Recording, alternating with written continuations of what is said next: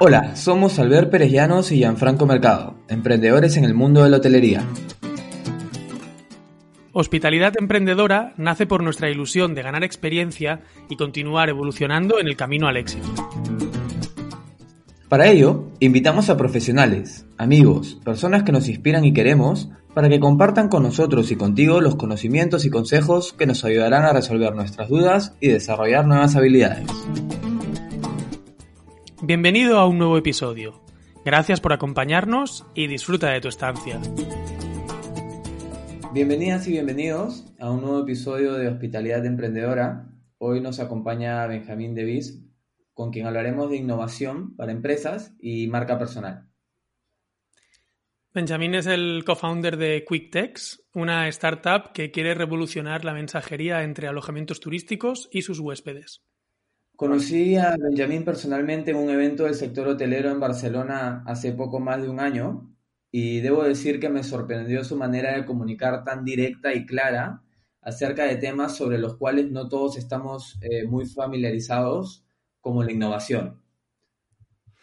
Bueno, hola. Es un gusto tenerte aquí con nosotros, Benjamín. Muchas gracias por tu tiempo. Eh, ¿Cómo estás? ¿Hay algo que nos hemos dejado en esta breve presentación que quieras añadir? Bueno, ah, creo que cuando tratas un tema como la innovación, que es mi principal tema, porque antes que emprendedor, mm, yo soy más ah, enfocado a, la innovación y esto es lo que me, impulsa a crear empresas. Uh, QuickText, que es como lo presentasteis, una, una iniciativa para digitalizar las interacciones entre eh, los hoteles y sus clientes mediante chatbots y mensajerías instantáneas. Eh, es mi último proyecto. Antes de esto, fui uno de los eh, fundadores o, fui socio en diferentes empresas como Price Match, que comenzó en 2014 que se vendió a Booking y ahora estoy también en otra, como inversor en otra empresa que se llama Staff Match. Eh, y ahí la misión de Staff Match es uh, como ser un Uber del trabajo temporario para eh, la gente que trabaja en hoteles y retail de lujo. ¿Okay? Entonces, para mí, una empresa es un proyecto y un proyecto uno puede tener varios y a veces varios a la vez. ¿okay? Por eso es importante ampliar un poco la, la perspectiva. Bien, em, un poco para empezar, quizás un poco más, digamos, en tu pasado o en tus inicios, hemos leído que eh, estudiaste un año en Sao Paulo, en Brasil. Em, ¿Cómo te influyó esa experiencia de estudiar fuera eh, en tu futura carrera o en los siguientes pasos que diste? Bueno, ah, primero me permitió aprender un idioma nuevo, que es el portugués. Ah, y principalmente fue un año eh, en el que realmente aprendes a, desarrollarte en condiciones diferentes, a percibir que realmente nunca estás, o sea, nunca estás seguro de, tener la verdad porque hay otra gente en otra parte del mundo que tiene otra perspectiva. Por ejemplo, yo siempre fui una persona que vivía para trabajar Ah, y ahí pues conocí a personas que trabajaban para vivir ah, lo estrictamente necesario y luego pues gozaban un poco de, su vida. lo que es algo que a mí me, me cuesta muchísimo porque puedo ser muy ah, enfocado en, en, lo mío y muy productivo, pero a veces me olvido un poco de, de vivir. Entonces, pues creo que esta experiencia en Brasil me ha ayudado a, relativizar un poco las cosas y, probablemente es por eso que ahora consigo tener una vida que no, sea, que no sean mis empresas. Es muy importante encontrar ese punto de equilibrio que saber cuándo, cuándo hay que decir stop ¿no? y dedico un poco a mí y a mi vida personal. Y... Bueno, esto en mi caso ha sido un fallo total porque no lo encontré. Ah, ni muchísimo menos. Si esta semana consigo tomar una semana de vacaciones, que va a ser la, semana que viene, ah, es lo máximo. Y de hecho me puse que a los 30 años ah, supuestamente iba a ralentizar un poco y plantearme tener un hijo, pero no lo consigo. Es, ahora pues sale el contexto del COVID y pues supuestamente esto me, me atrasa un poco en, en mis planes. Pero bueno, un día pararé. es, un poco parte de, de ese, esa dualidad de ser emprendedores que buscamos emprender a veces por una libertad de tiempos, de manejar nuestros propios proyectos, bueno, nuestros tiempos, nuestros espacios, pero a la vez también como que nos involucramos mucho en estos proyectos, cada vez nos queremos involucrar en más, porque por lo que veo, tú eres una persona muy inquieta, ¿no? Y estás buscando siempre eh, nuevas cosas en las cuales involucrarte, y eso también a la vez como que nos juega en contra eh, de ese primer propósito que teníamos, quizás, no sé si era el tuyo, pero de emprender para, para lograr una mayor eh, libertad de tiempo, ¿no? A mí, me, a mí me pasa mucho también. Yo no sé, o sea, nunca nadie ha querido contratarme, por eso emprendí. Eh, para mí emprender no es una vocación, lo hago porque no, tengo, no, no sé hacer otra, otras cosas porque muchas veces lo que a mí me gusta son intentar cosas que al principio parecen locas. y realmente la, para mí emprender ha sido una, una, opción que, pues no, ha sido una, por falta de opción realmente, porque no encontraba en ningún lugar, bueno, ni en la escuela me echaron tres veces, la verdad, de tres escuelas diferentes, diciéndome que pues nunca haría nada, pero este es otro tema. Ah, que queda para mi psicólogo. Uh, no tengo, pero si algún día tuviera esto sería por donde empezaríamos. No, la, la, la cuestión real es que uh, yo lo que tengo es miedo constante.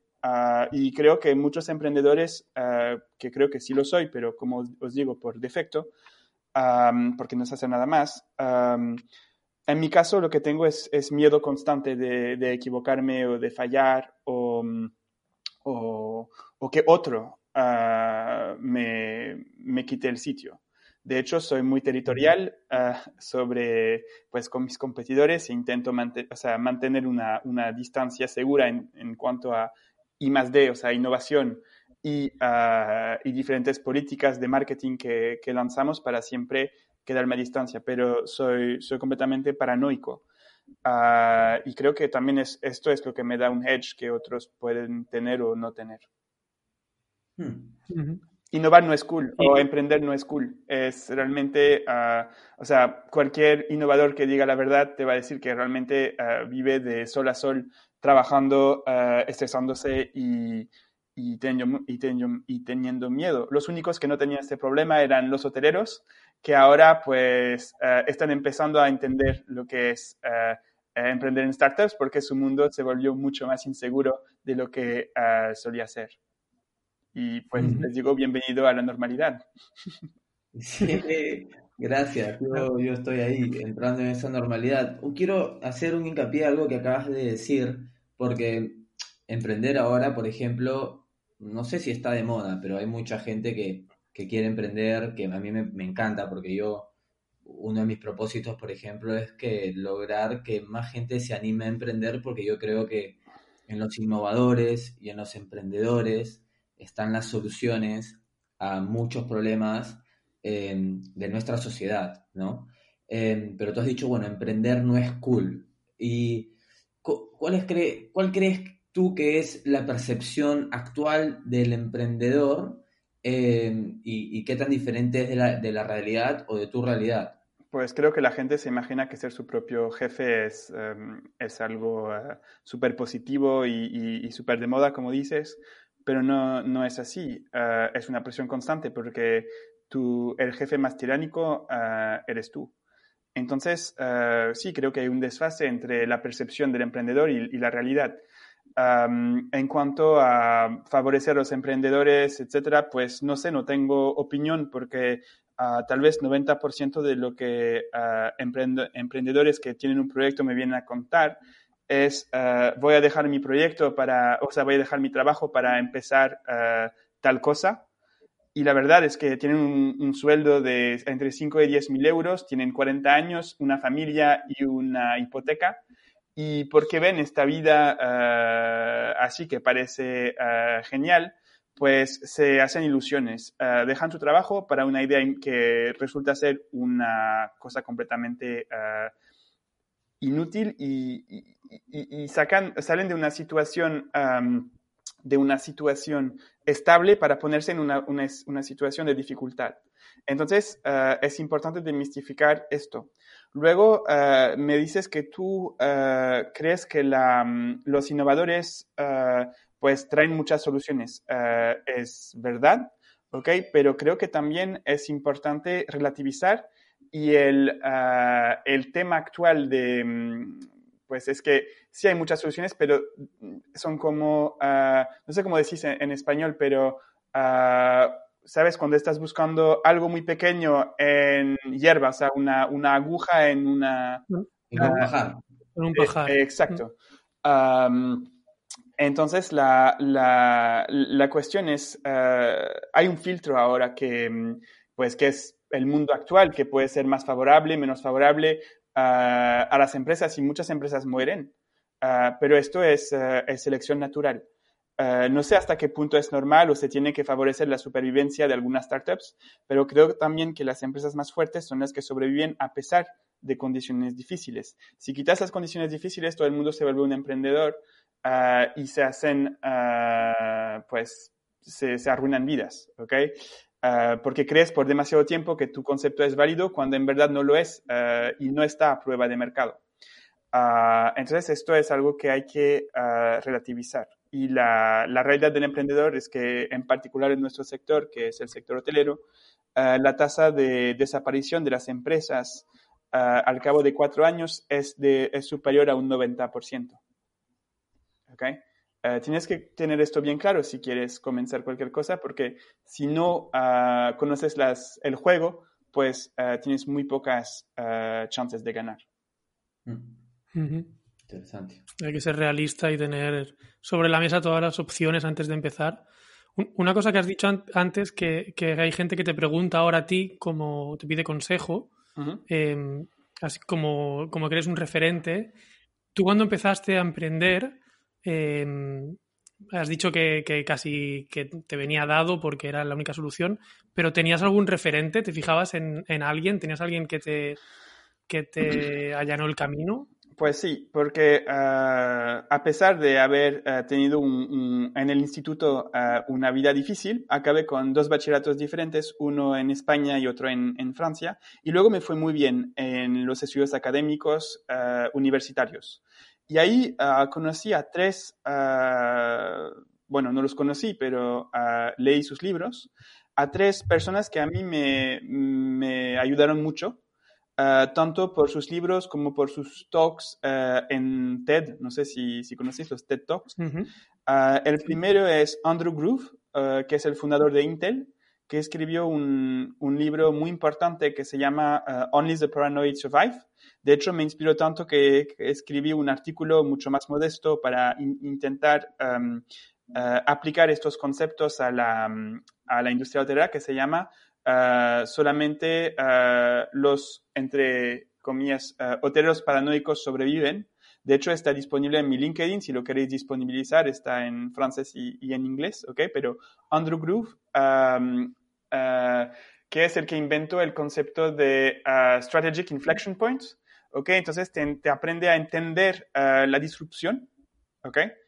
En la misma uh, vaina está uh, Hans Christensen, uh, que, que, murió este año, creo que en marzo, ¿okay? que era el autor de la teoría um, que se llama el, el, dilema del innovador, The Innovator's Dilemma.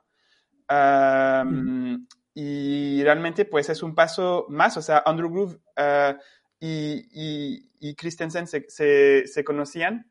Uh, no estoy seguro del nombre de Hans Christensen porque ahora estoy, en duda, pero Christensen es el, apellido, Innovator, Innovator Dilemma, lo podéis encontrar. Se conocían y de hecho uh, creo que uh, de las ideas de Andrew Groove venían de, de Christensen. y por último está Dan Ariely. Dan Ariely es, es un economista comportamental okay, que es una, una, tendencia de la economía que consiste en decir que pues por mucho tiempo los economistas tenían un complejo de matemático y, y ignoraron completamente que los uh, seres humanos son um, uh, seres irracionales. ¿ok? Y pues hay un libro en particular que se llama Predictably Rational, que podéis encontrar en Amazon. O sea, los libros que os estoy diciendo, Only the Paranoid Survive, The Innovator's Dilemma, y Predictably Rational probablemente los podáis encontrar por mm, entre 1 y 5 dólares en Amazon. entonces realmente es una, es una buena inversión. Y lo que estoy intentando decir es que estos y más autores y personas que dan talks en, puedes encontrar en YouTube o en TED, te ayudan a realmente entender que estamos, todo esto es un juego, ¿ok? Un juego que no tiene nada de gracioso, pero que tiene reglas, ¿ok? Y si entiendes las reglas mejor que los otros, pues tienes más chances de ganar, ¿ok? Y el problema es que muchas veces, por ejemplo, para dar un, caso simple, la gente piensa que la disrupción es un fenómeno, es un fenómeno pues brutal. Cuando en verdad, ah, si aprendes a, descifrar algunas cosas ah, simples, lo, pues te das cuenta que en verdad la innovación, a pesar de llamarse disruptiva, muchas veces es, es gradual. Es simplemente que la gente ignora las señales por tanto tiempo que de repente pues tienen que cambiar. Ah, y ahí el cambio es brutal. Pero no es la innovación o el, o el, o el cambio que es brutal, es ah, tu reacción que, que, que, realmente has ignorado los cambios por tanto tiempo que tienes mucho que ah, recuperar y, y, suele ser violento. ¿Ok? pues si os interesan estos temas, porque entiendo que tenemos 40 minutos y sobre cada tema que he mencionado podría eh, tardar creo que dos o tres horas. De hecho, es eh, lo que va a pasar el viernes. Creo que vamos a participar en el mismo talk. Eh, si queréis, en mi LinkedIn te encontraréis varios artículos que os resumen un poco esto. only los hoteles, o sea, only the paranoid survive, only paranoid hotels survive o algo así.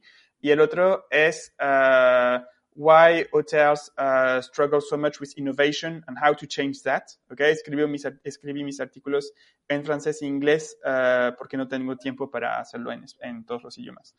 Uh, ahí pues queda uh, abierto para vosotros porque pues la primera cosa que tenéis que aprender cuando emprendáis es uh, pues buscar las cosas por vosotros mismos. Genial. Vamos a compartir igual todos los links eh, de lo que estás mencionando para que nuestros oyentes tengan, lo tengan todo a la mano. Em, has mencionado que para innovar es necesario conocer un poco, digamos, las reglas de este juego en el cual estamos todos. Em, cuando uno quizás, o yo por lo menos lo entiendo, que para mí innovar o ser disruptivo quizás es aprender a romper y salir de esas reglas. Obviamente que para salir de ellas primero tienes que conocer cuáles son y has dicho que tienes que saber algunos parámetros o identificar algunas cosas para poder estar en el mindset de innovación. A nosotros aquí nos gusta eh, que la gente que nos escucha se pueda llevar algunos consejos accionables. Em, ¿Podrías decirnos, por ejemplo, eh, cuáles son los pasos que una empresa o una persona debe tomar para poder entrar en ese mindset, en ese proceso de innovación? Ok. Pues creo que lo, lo, primero, o sea, hice una, una, conferencia entera en español sobre este tema que está en uh, Ahora Turismo, ¿ok? Y tiene slides para uh, un poco ayudar, porque si, si empiezo sobre este tema, uh, voy a probablemente ser un poco eh, pesado, ya que eh, no hay soporte eh, visual, etcétera. Pero sí os daré algunos, algunos consejos. Primero es ir ahora a turismo y, ver este talk, porque creo que fue bastante bien y hay bastantes ejemplos.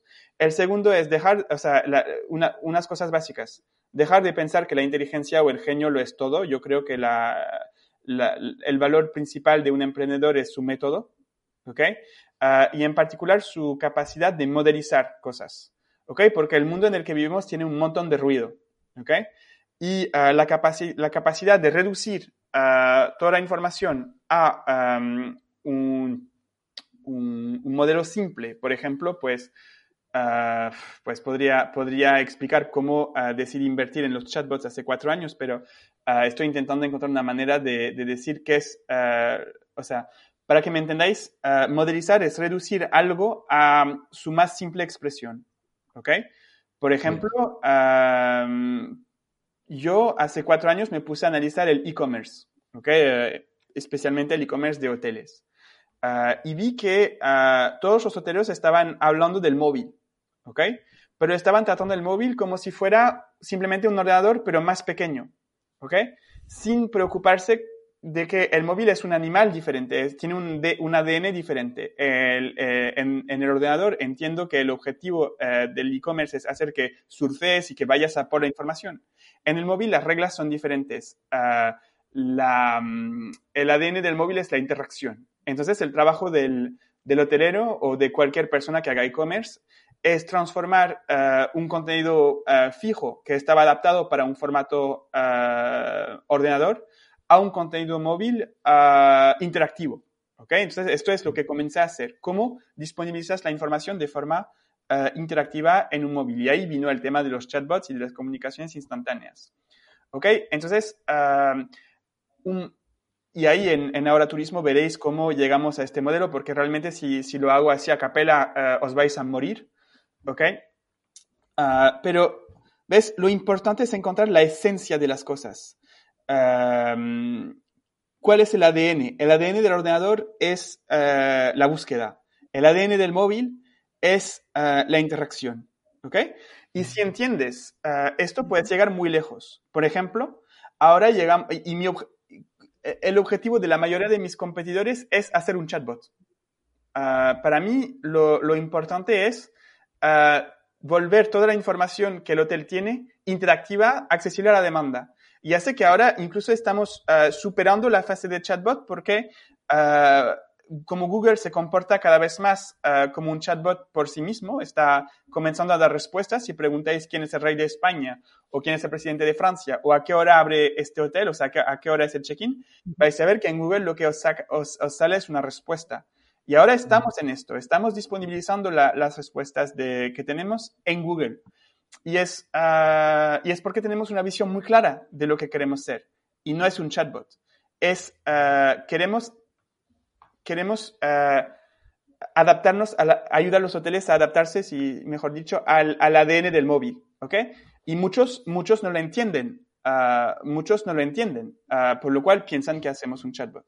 Pero nosotros tenemos un plan a mucho mayor, a mucho mayor plazo. Este plan está totalmente modelizado y esto tiene tres ventajas adicionales. La primera es que cuando tienes un, ¿cómo se llama? Un, modelo claro, una visión clara, pues eh, o sea, puedes enfocarte en lo que es realmente importante, en el ADN de las cosas. Dos, eh, es algo que eh, tus socios o la gente que está em, reflexionando sobre tu proyecto puede comentar y puede em, challenge, ¿sabes? Puede, o sea, puede criticar. Y una vez que está, que está validado por toda la cúpula directiva, vamos a decir que pueden ser dos personas, ¿eh? una cupulita. Ah, luego es muy fácil pasar ah, para la, gente operacional en la empresa y ah, para los clientes. Por eso, por ejemplo, me llamaste, porque viste en nosotros algo que otros no tenían. ¿Ok? Por lo demás, os remito a la charla de Ahora Turismo. Muy bien.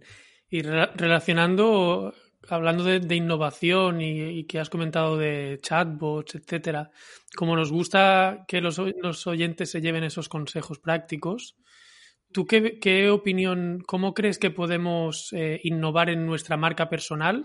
Por ejemplo, con los chatbots, ¿cómo podemos incluirlos o qué consejo nos darías? Ah, entonces, no sé mucho de, marca personal. os diré simplemente esto, que Ah, por ejemplo, nosotros utilizamos chatbots, o sea, tengo empleados que no existen, que son chatbots, ah, que contactan hoteleros en LinkedIn, por ejemplo, pero solamente para hacer el primer contacto. O sea, entiendo que la marca personal es la relación que tienes con, y estableces con otras personas y que sepan tu actualidad, sepan quién eres, etc.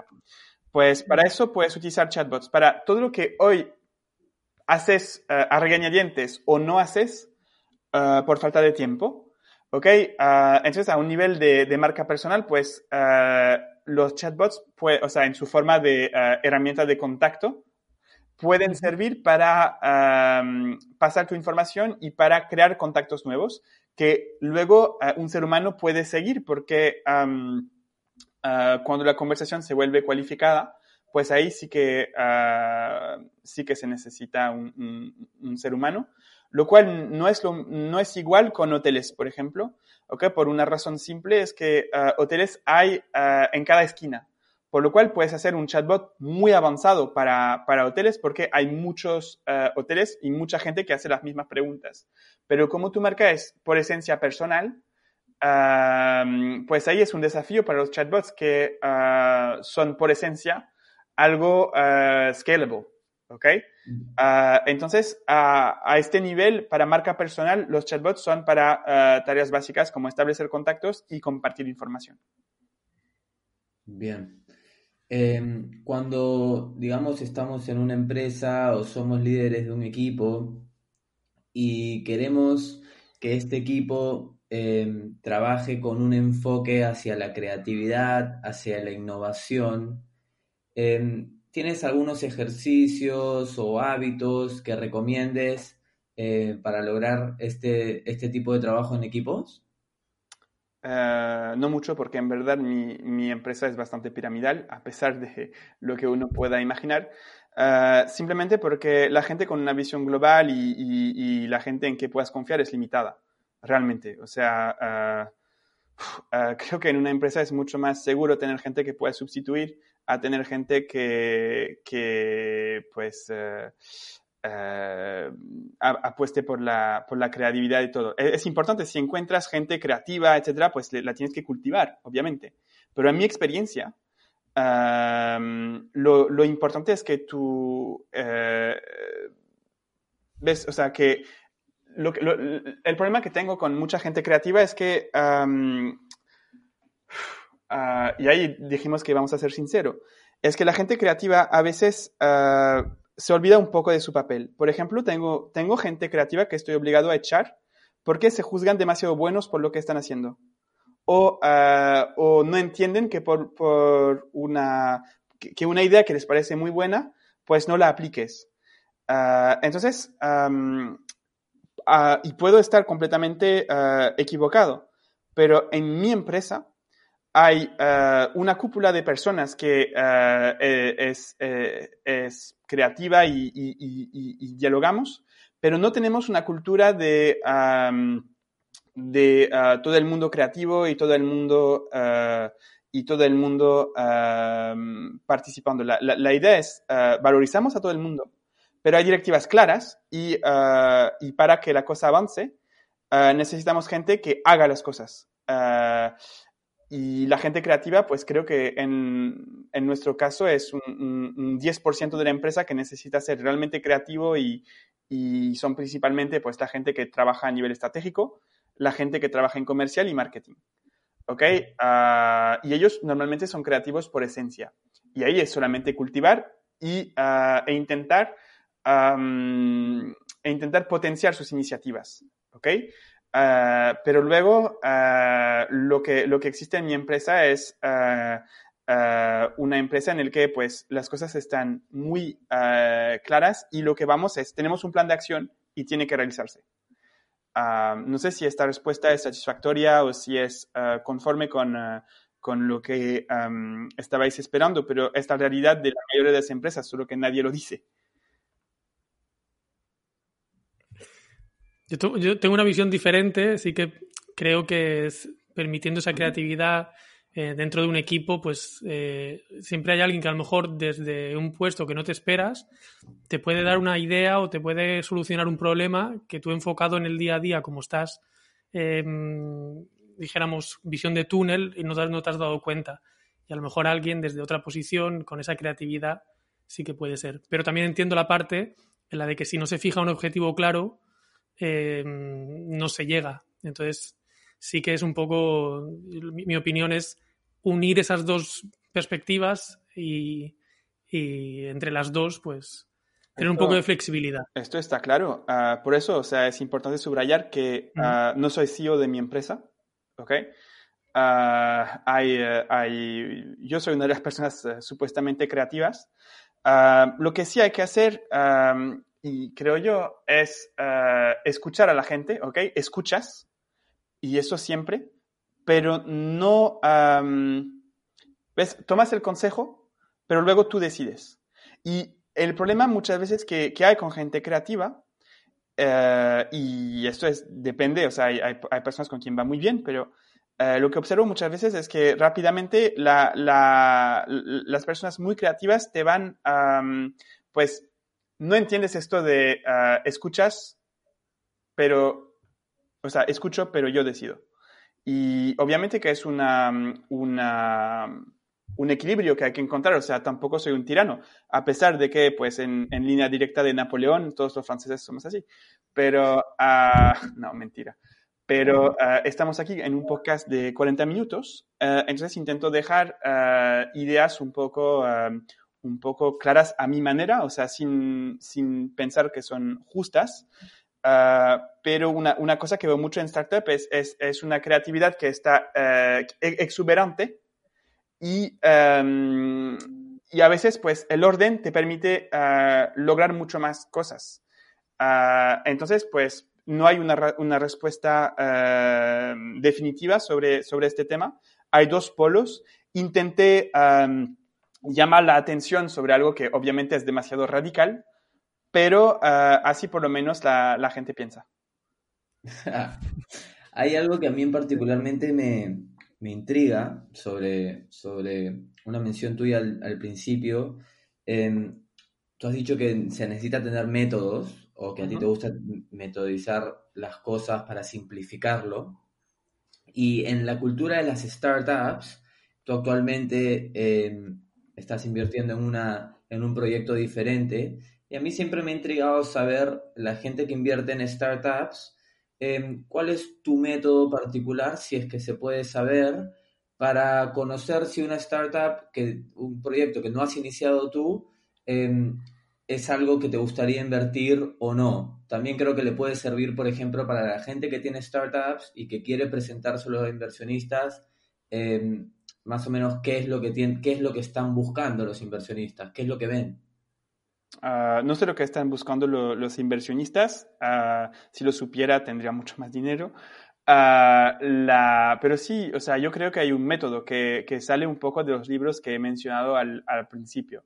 ¿Ok? la primera cosa que estoy, que analizaría sería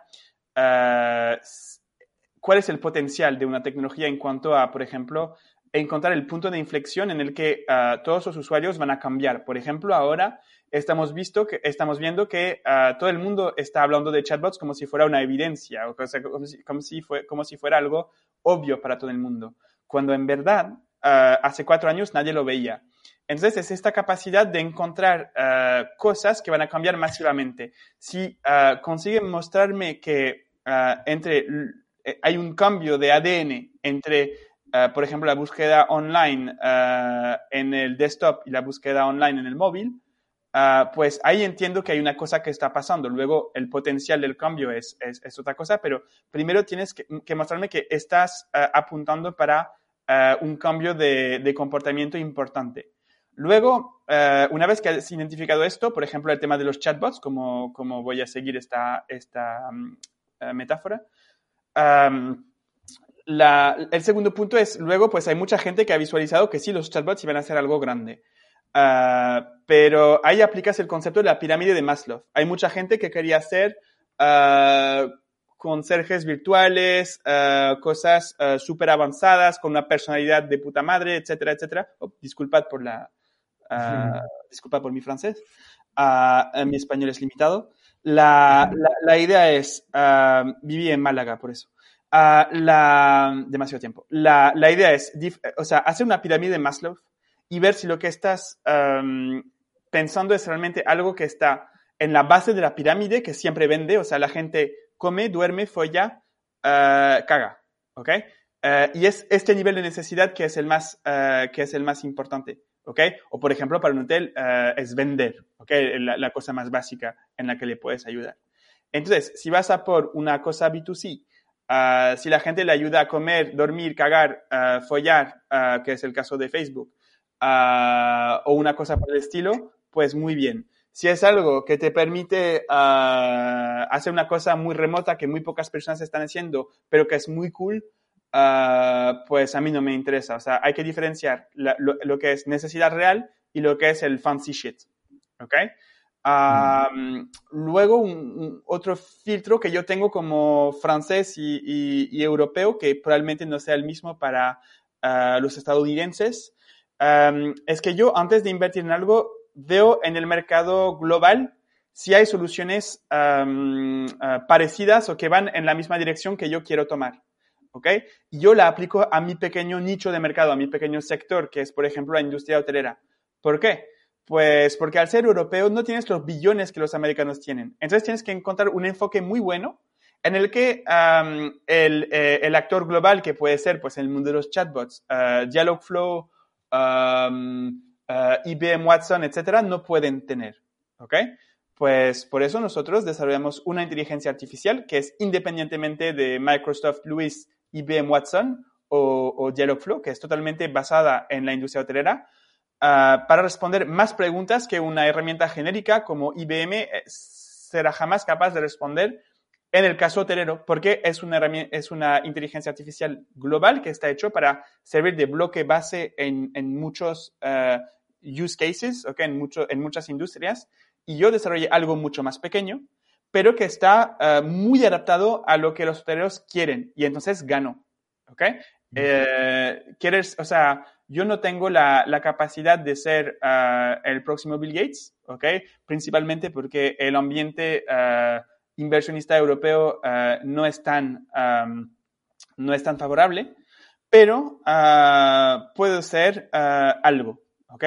Entonces, antes, de, antes de validar una idea, veo si existe algo en el mercado global que intente atacar esta necesidad, porque sin eso ah, probablemente tu idea sea un esperpento. No sé si está mm. todo claro. Si queréis, pues os remito una vez más a Ahora Turismo. Explico todo esto. No, es, tenemos imágenes ah, y, y, es un, o sea, puede que sea rayante para muchas personas. Bueno, te, agradecemos la sinceridad de cómo lo, como lo dices. Estoy seguro que no todos los oyentes a lo mejor compartirán esa, esa visión, pero... Ah, claro, pues eh, si, compartiéramos estamos, encantados visión, estaríamos, uh, esto no tendría sentido. Obviamente que ahí uh, fue, un, fue un poco en la caricatura y, y, en lo, y en lo... a lo bestia. Pero es para despertar, ¿no es? O sea, si tenemos tres horas, puedo hacer una conferencia con mucho más uh, matices, pero uh, aquí estamos en, en, un formato que pide este tipo de uh, claridad. Gianfranco, no sé si tienes alguna pregunta más para Benjamin o tiramos ya la ronda de preguntas rápidas.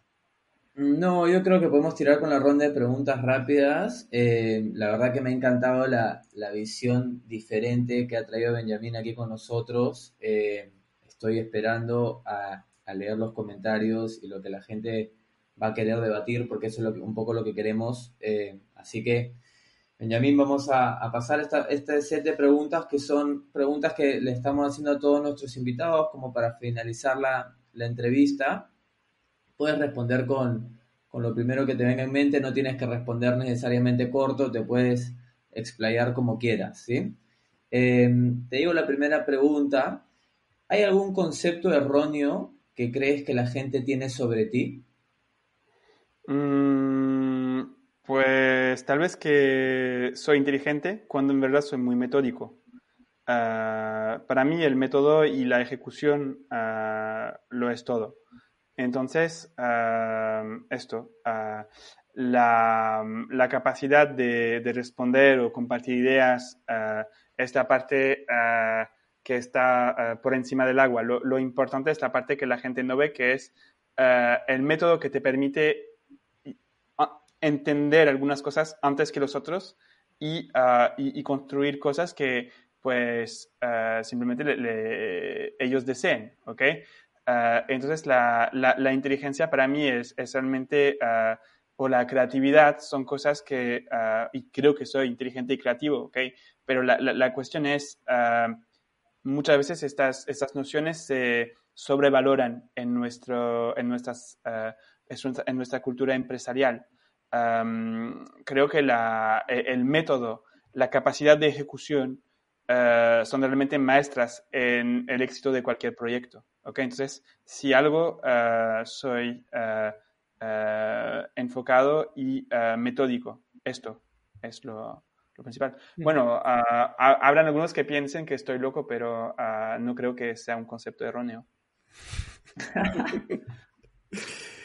¿Cuál es una, creencia personal tuya, algo que tú creas, que otras personas precisamente puedan pensar que es una locura? Oh, eh, hay tantas. Eh, Ah, por ejemplo, yo estoy totalmente en contra, o sea, no tiene nada que ver con innovación, pero estoy completamente en contra del concepto de herencia. No entiendo por qué, uh, porque naciste en una familia, vas a tener una, unas chances que otros no han tenido. Para mí sería mucho más justo que al morirte todo lo tuyo sirva para justamente que la República pueda financiar proyectos de educación para todos y que pues los jóvenes puedan eh, desarrollarse con, con, todas las chances, en lugar de que pues, el dinero de las familias se quede concentrado por generaciones y, la, y, acabe yendo para degenerados. Mm. Me gusta, me gusta esa idea. Em, pues sí, pero el mundo no está de acuerdo conmigo, especialmente la gente que tiene capital.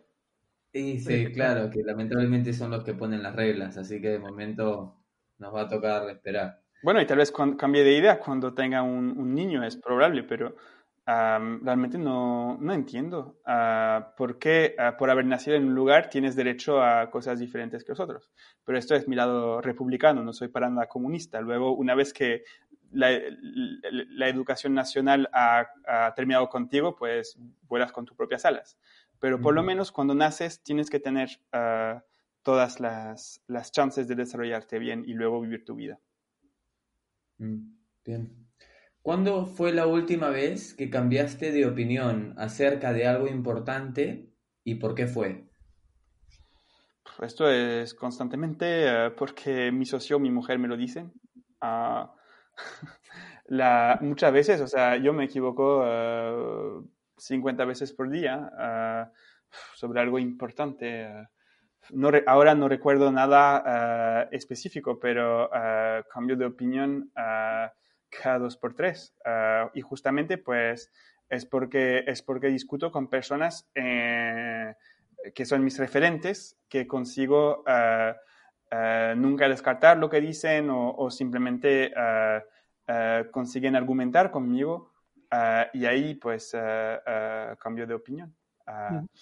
La, la, verdad es que no, no hay, o sea, hay tantas tantos cambios de opiniones en un día que, que no sé ni no sé ni qué no sé ni qué ejemplo coger. Está bien. ¿Cuál es el libro que más has regalado? Uh, The Innovator's Dilemma, okay, que es uh, el libro que mencioné uh, más temprano, lo, lo, regalé por lo menos una, unas 10 veces, simplemente porque creo que muchas veces tener una, un blueprint de cómo entender la innovación te permite ser mucho más eficiente a la hora de hacerla de verdad, en lugar de simplemente enfocarte en, en esperpentos. Mm. ¿Cuál es una compra reciente, quizás en el último año, eh, por menos de 100 euros, que te haya cambiado la vida o sorprendido enormemente? Ok, entonces esto excluye los sex toys. Ah, la, la, creo que la, la compra más, uh, más impactante uh, ha sido una bicicleta de dos personas, que es un tándem. Okay? No sé si se dice así en, en sí. español. Pero esto para mí ha sido increíble porque creo que muchos emprendedores se distancian de, de, su mujer o, o, de su familia. Bueno, mi, mi, familia que veo todos los días es principalmente mi mujer porque no tengo hijos. Y muchas veces pues se van distanciando las personas porque no consiguen crear, o, creo yo, suficientes memorias conjuntas. ¿Ok? Entonces, desde que compramos esta, esta bicicleta, ah, todos los fines de semana vamos a dar una vuelta. Incluso ah, yo vivo en París, ahora estoy en, en Bretaña, pero vivo en París y nos ha permitido descubrir muchísimas eh, zonas rurales cerca de París que valen muchísimo la pena y tomar un aire cuando antes no lo conseguíamos o cuando teníamos que ir a Portugal o, España o lo que sea para, para un fin de semana, pues ahora encontramos el mismo, digamos, encanto viajando mucho, de, mucho más cerca y así lo conseguimos hacer mucho más frecuentemente. ¿Ok? Entonces, la, mm, mm, si esto pues, puede ser un consejo que, que le daría a cualquiera, ah, no hay una persona ah, que sea perfecta, que sea tu, alma gemela, que sea para ti. depende de las experiencias y de lo que vayas construyendo con ella. A pesar de que la situación pueda ser difícil a veces, a pesar de que conozco muchas, muchas personas, especialmente después del COVID, que se van separando de su, de su pareja. Yo creo que la capacidad de compartir algo, una experiencia, una afición, o pues en este caso un, tándem, que es una mezcla de un poco ah, todo esto, te ayuda a tener una vida ah, un poco más equilibrada a nivel eh, amoroso en particular, que creo que sin esta, sin esta solidez o sin esta ah, referencia que tienes que es tu pareja, pues no tienes nada fijo en, tu vida y entonces pues mm, todo se, o sea, una startup nunca es algo, ah, nunca es algo estable. Eh, entonces, si, si una de las cosas en las cuales tienes que invertir pues es en cosas que van a ser factores de estabilidad. Entonces, invierte en tu, en tu pareja en cosas que te puedan que te pueden ser útiles, pues si son sextoys que lo sean, si es un tándem que lo sea, si es una casa que lo sea, pero lo importante es, crear estos, uh, estos momentos porque uh, si no, uh, realmente no vas a poder, no vas a, a poder tener una base sólida para, para poder crear tu empresa. Y bueno, si a pesar de todo la tienes, luego tu mujer se va a ir y se va a llevar la mitad de tu dinero. Entonces, realmente invierte en tu pareja. Me gustó esa reflexión final de, de en verdad invertir ese tiempo en, nuestras relaciones familiares porque es algo que, muchas veces eh, cuando emprendemos quizás también, bueno, el mundo de la startup es un mundo muy dinámico, pero también sufrimos mucho cualquier tipo de emprendedor, quizás más al principio también, cuando estamos muy metidos en la operativa el día a día y, me parece un consejo genial, la verdad que me parece un pues, consejo genial. Puedes verlo así, en tu vida tienes más o menos uh, eh, 700.000 horas, ¿okay? que son más o menos 80 años. Ah, y tu empresa nunca te querrá de, vuelta. ¿okay? No estás salvando personas. Yo no estoy salvando personas. No soy bombero, no soy... Ah, o sea, soy una persona que hace chatbots o que hace ah, sistemas de comunicación. ¿okay? mi empresa nunca me querrá de vuelta. En algún día la venderé y esto será el, o sea, ¿por qué se vende? Pues simplemente porque yo creo que a diferentes niveles de empresa corresponden diferentes niveles de empresarios, ¿ok? Uh, y cuando es una cuando has pasado un poco del tema de los early adopters y la early majority, pues necesitas otro tipo de infraestructura. Uh, entonces, pues es el momento en el que um, un empresario tiene a veces que irse o, o, si tiene mucho talento, pues que, que continúe y lleve la empresa para otra, otra altura. En mi caso me, me enfoco en, en innovación uh, y me, no me intereso mucho para empresas maduras. Entonces, cuando QuickText llegue a este nivel de madurez, uh, que no quiere decir que no, que, que, no es maduro hoy, es, quiere decir que cuando llegue a los, a los uh, eh, 10.000 clientes, pues um, a mí me aburrirá. ¿okay? la, la, y, la, mi empresa no me echará de menos. ¿ok? Ah, mi mujer por, un, por ahora me echa de menos y quiero mantener esto porque al final, mm, si no, tu vida te pasa por delante y no, y no la vives. Y esto es un peligro para, bueno, por lo menos los emprendedores que son, que son como yo. Y esta idea de coger un tándem e irse a todos los fines de semana es, es, una, es una regla ah, que me puse porque si no, no haría tiempo para esto. Pues me parece un consejo perfecto para, finalizar el episodio. Em, para quien quiera saber algo más de ti, ¿dónde te pueden encontrar? En LinkedIn. Ah, en LinkedIn, ahí encontraréis toda uh, todos los artículos que, que os mencioné y, y, y, actualidad. Y si queréis hablar conmigo, pues uh, me agregáis. Uh, mi nombre es Benjamín de Bisme. Creo que vais a facilitar mi link.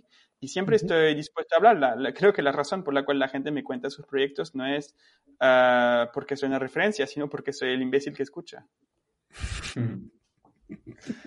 Muchas gracias, muchas gracias por tu tiempo, por, por escucharnos hoy también. La verdad que hemos disfrutado mucho eh, de lo que has compartido con nosotros. Esperamos que la gente eh, saque esos consejos clave y, y eh, empiecen a aplicar la innovación de alguna manera, lean esos libros que has recomendado también. Em, gracias nuevamente, Ben. Seguro que te estaremos viendo en, en algún lado pronto, porque seguro que los caminos se cruzarán. Cuídate y nos vemos por ahí con la bicicleta, si no paseando por París. Ok, chao, bye. Gracias. Hasta la chao. próxima. Eso ha sido todo por hoy. Esperamos que hayas disfrutado de este episodio y haberte aportado conocimiento de valor para tu desarrollo personal. Recuerda suscribirte a nuestro canal y dejarnos tus comentarios. Comparte este episodio y contagia la ilusión del crecimiento personal. Hasta la próxima.